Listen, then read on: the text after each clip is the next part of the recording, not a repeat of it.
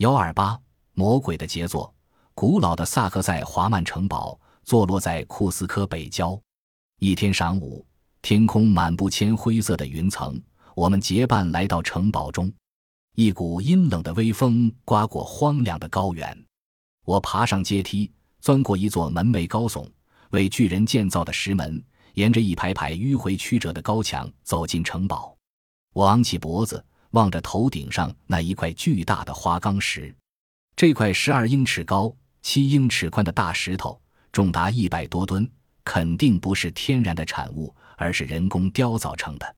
经过一番雕琢，工匠的手法看起来极为轻巧流畅，仿佛在揉搓一堆蜡或石泥似的。石画上呈现出各种形状的棱角，和谐的有如交响乐一般。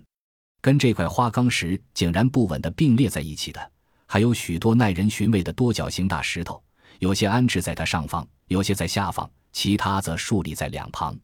这些精心雕凿的大石头中，有一块高达二十八英尺、重达三百六十一吨，约相当于五百辆家庭用轿车。望着这块石头，我心中禁不住涌起一连串疑问：印加人或者更早的其他民族，如何有能力从事规模如此庞大的石头工程？他们怎么能够将这些巨大的石头切割、雕凿得如此精确？他们使用什么交通工具，从数十英里外的采石场搬运来这些大石头？他们采用什么方法，不费吹灰之力就将这些石头挪来挪去，悬吊在半空中，组合成一道道壮观的石墙？根据一般学者的看法，这个民族连车辆都还没有发明，更不必说能够举起数十块奇形怪状、重达一百吨的大石头。将它们排列成迷宫样三度空间图案的机械，我知道，早期的殖民地史学家目睹这些巨石时，也跟我一样感到困惑。例如，备受敬重的16世纪西班牙史学家维加探访萨克塞华曼城堡时，就曾惊叹不已。探访这座城堡前，实在很难想象它的奇特设计；亲眼目睹这座城堡后，才发现它在整个建构上的确称得上鬼斧神工。使人怀疑它是魔鬼的杰作，绝非出自人类之手。整座城堡使用无数巨大的石头构成，令人不禁惊叹：当初印第安人如何采集、如何搬运这些石头，如何以无比精确的手法雕凿这些石头，将它们堆叠成一座城堡？当时的印第安人并未拥有足以穿凿、切割、打磨这些石头的钢铁器械，也缺乏能够搬运它们的牛和车辆。事实上，当时全世界都找不到能够搬运这些石头的牛和车辆，因为这些石头体积实在太庞大，而当时秘鲁的山路也委实过于崎岖。维加也提到一桩耐人寻味的译文。根据他在《印加皇朝书评》一书中的记载，古时有一位印加君主，试图效法兴建萨克塞华曼城堡的先人，在工程上建立他的工业。他打算从数英里外运来一块巨石。竖立在城堡中，以增添它的光彩。两万余名印第安人牵引着这块大原石，沿着崎岖陡峭的山路进发。途中，石头忽然坠落悬崖，压死三千余名工人。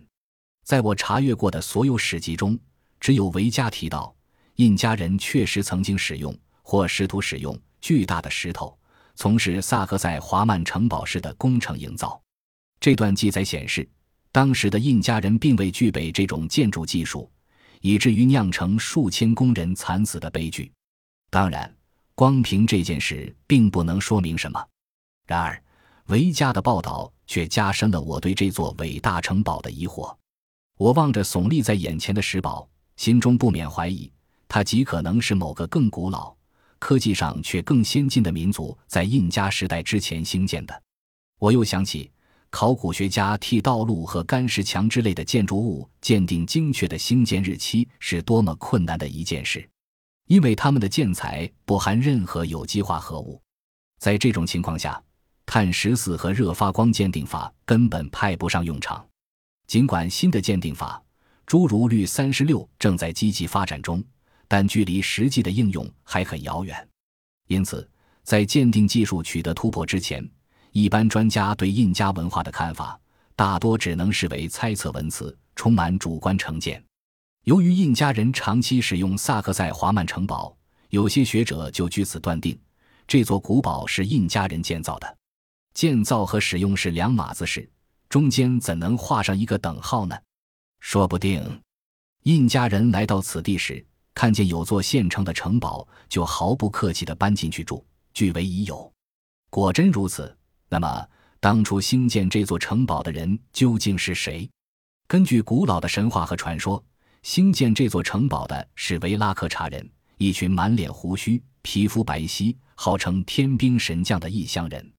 周游秘鲁的旅程中，我继续查阅十六、十七世纪西班牙冒险家和人种学者的著述。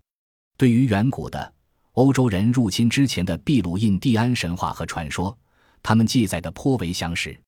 最引人注意的是，这些传说一再强调维拉科查的来临跟一场淹没整个世界、消灭大部分人类的大洪水有关。